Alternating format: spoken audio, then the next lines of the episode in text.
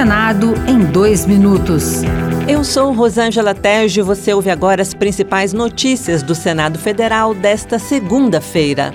A Comissão de Direitos Humanos discutiu nesta segunda-feira o impacto da crise do leite para a agricultura familiar.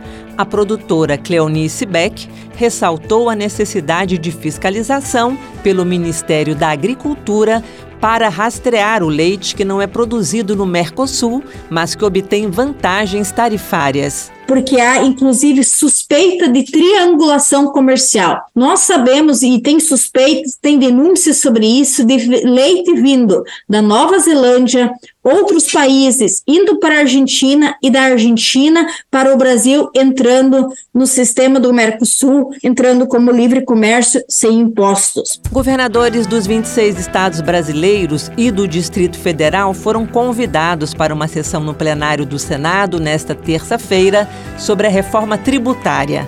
A ideia do debate com os governadores, segundo o presidente do Senado, Rodrigo Pacheco, é contribuir para o entendimento sobre o texto da reforma. Nós vamos ouvir todos os governadores que lá estejam, todos foram convidados, para que estejam presentes no Senado, para poder expor seus pontos de vista na tribuna do Senado, com a presença do relator, com a presença dos líderes partidários, senadores e senadoras, justamente para a gente fazer valer o que é muito sagrado para nós, que é democraticamente ouvir aqueles que são representantes do Estado na casa que é a Casa da Federação.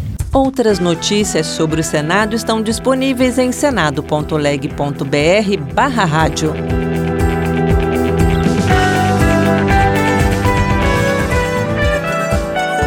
Senado em dois minutos.